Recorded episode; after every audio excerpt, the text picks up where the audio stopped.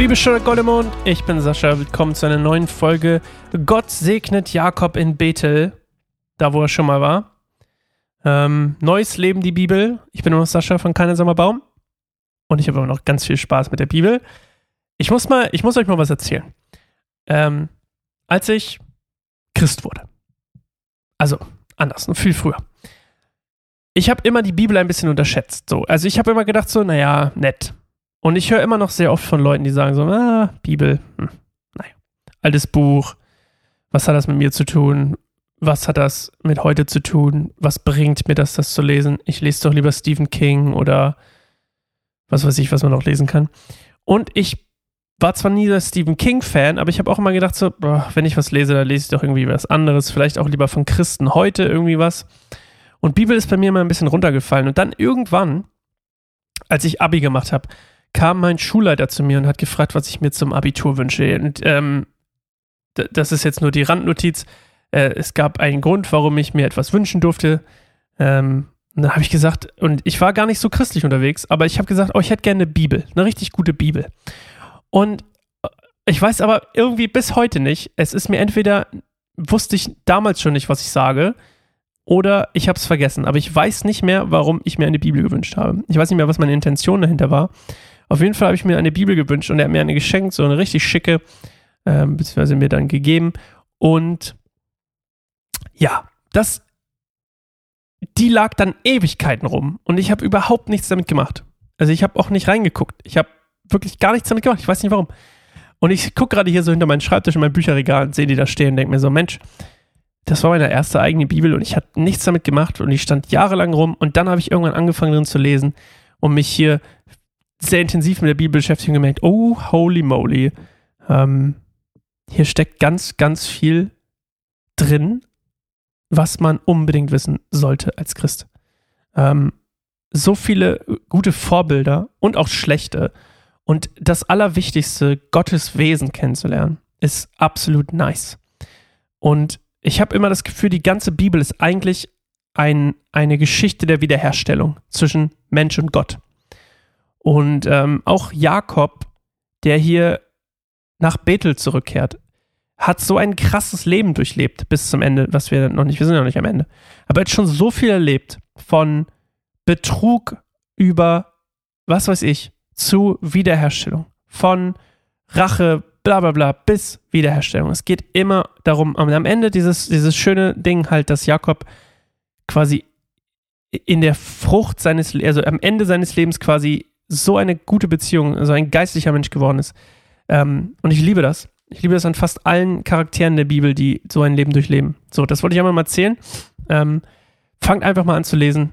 Ähm, ich habe mal was Schlaues gehört. Jeder muss die Bibel für sich selbst lesen, denn jeder liest die Bibel anders. Und Gott hat durch die Bibel jeden was persönlich zu sagen und nicht, ihr könnt jetzt einfach nur mir zuhören und dann müsst ihr es nicht selbst lesen. Lest es einfach mal selbst, weil euch sprechen Dinge an, die mir wahrscheinlich gar nicht auffallen weil meine Gottesbeziehung einfach eine andere ist als die, die ihr habt. Und das ist auch richtig gut so. Okay, wir lesen also die Rückkehr nach, Bibel, äh, nach Bethel, würde ich gerade sagen. Gott segnet Jakob in Bethel. 1. Mose 35, 1 bis 15. Gott sprach zu Jakob, zieh nach Bethel und lass dich dort nieder, bau mir einen Altar, denn ich bin dir dort erschienen, als du vor deinem Bruder Esau geflohen, geflohen bist. Also befahl Jakob seiner Familie und allen, die bei ihm waren, werft alle eure Götterfiguren fort, die ihr noch bei euch habt, reinigt euch und zieht euch saubere Kleider an. Wir gehen jetzt nach Bethel. Dort will ich dem Gott, der meine Gebete erhört, als ich in Not war, einen Altar bauen. Er war auf meiner Reise, er war auf meiner ganzen Reise bei mir. Da gaben sie Jakob ihre Götterfiguren und ihre Ohrringe, und er vergrub sie unter der Eiche bei Sichem. Dann brachen sie auf. Gott ließ jedoch eine große Angst über die Einwohner der umliegenden Städte kommen, so dass niemand sie verfolgte. Schließlich trafen Jakob und das ganze Volk, das bei ihm war, in Luz, dem heutigen Bethel in Kanaan ein. Dort errichtete Jakob einen Altar und nannte ihn El Bethel. El Bethel, ja.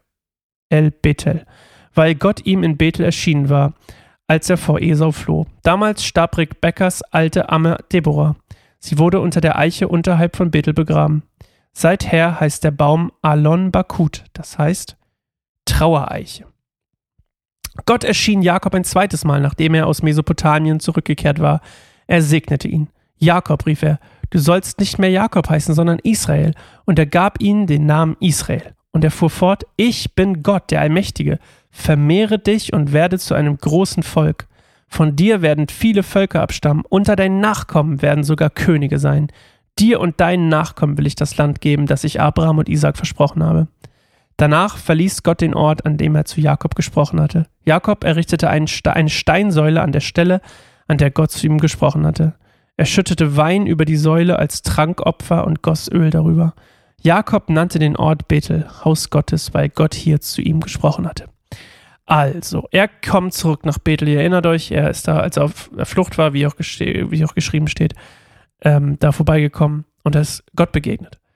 Und ähm, das hier ist so ein bisschen ein Kapitel, das ganze Kapitel 35 werden wir feststellen, ist ein Kapitel der Vollendung von etwas, was eine Reise, die zu Ende geht und aber auch die, eine Zurechtweisung.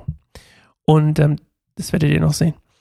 Und ähm, Bethel liegt ungefähr 25 oder lag ungefähr 25 Kilometer südlich von Sichem, also die sind quasi nach Süden gereist. Ähm, und dieses quasi, Gott erscheint ihm ja nochmal und ähm, Jakob handelt eigentlich fast eins zu eins wie beim ersten Mal. Und Gott spricht ihm quasi wieder diese Verheißung aus, ne, dem, den zahlreichen Nachkommen im Land. Doch diesmal, da gibt es einen kleinen Unterschied, habe ich, hab ich gelesen, ist mir auch nicht aufgefallen. Es gibt ähm, diesen einen Extrasatz, und zwar unter deinen Nachkommen werden sogar Könige sein. Den gibt es sonst gar nicht. Das heißt, Gott gibt hier ein bisschen mehr Preis als sonst und sagt, hey, übrigens, deine Nachkommen werden nicht nur zahlreich sein, sondern auch Könige sind unter ihnen. Und ähm, ja, das ist eigentlich alles und Jakob, und Jakob freut sich und denke ich mal zumindest und äh, ist voller Ehrfurcht und er richtet eben diese Steinsäule und ähm, opfert da, ein, gibt da ein Trankopfer und goss Öl darüber. Ja. Und das war es eigentlich schon. Und dann begraben sie natürlich noch ihre Götzenbilder. Also sie reinigen sich quasi. Das Volk, so kann man sagen, reinigt sich von allen anderen Göttern. Und ähm, ich habe heute sowas Gutes, ich will es auch gar nicht länger machen, als ich dachte, aber ich habe gemerkt, so, so oft passiert es irgendwie, dass wir äh, was Gutes hören und nichts draus machen. Und ich habe immer das Gefühl, also was wir hören, was geistliches, eine geistige Wahrheit, wir hören was, es resoniert mit uns und dann machen wir aber nicht das, was wir eigentlich tun sollen und dann verfliegt die so wieder. Und ich habe hier das Gefühl, so dieses, dieses Götzenbegraben sozusagen unter der Trauereiche ist auch irgendwie so stellvertretend eine gute Erinnerung für uns, dass wir, wenn wir merken, so irgendwie, wir sind hier auf einer falschen Bahn, wir müssen irgendwo abbiegen, dass wir auch irgendwie die Abzweigung dann auch wirklich nehmen. Und dass wir auch wirklich sagen, Mensch, Götzenbilder, Ade, wir begraben euch unter einer Eiche. Sinnbildlich natürlich gesprochen. Und ich glaube, es ist manchmal ganz wichtig, dass man das auch immer mal festmacht, symbolisch. Weil, okay, Götzenbilder, könnte man sagen, ja, scheißegal, wenn ich doch, wenn ich Jesus nachfolge, dann ist doch egal, ob ich irgendwelche Götzenbilder rum. Vielleicht auch nicht. Weil, kennst, kennst du den Unterschied, ob du die Dinger rum. Ich weiß jetzt nicht, was Götzenbilder sein könnten für dich persönlich, aber vielleicht müssen die einfach weg. Vielleicht muss es einfach weg. Mensch, ist doch nicht schlimm, ob ich hier irgendwie einen Satan-Computerspiel rumliegen habe. Vielleicht ist es schlimm, ich weiß es nicht. Aber manchmal muss man einfach mal einen Clean Cut machen und ich finde das schön, dass sie hier so einen Clean Cut machen. Okay, so, wir hören uns morgen wieder. Ich freue mich schon drauf. Tschüss.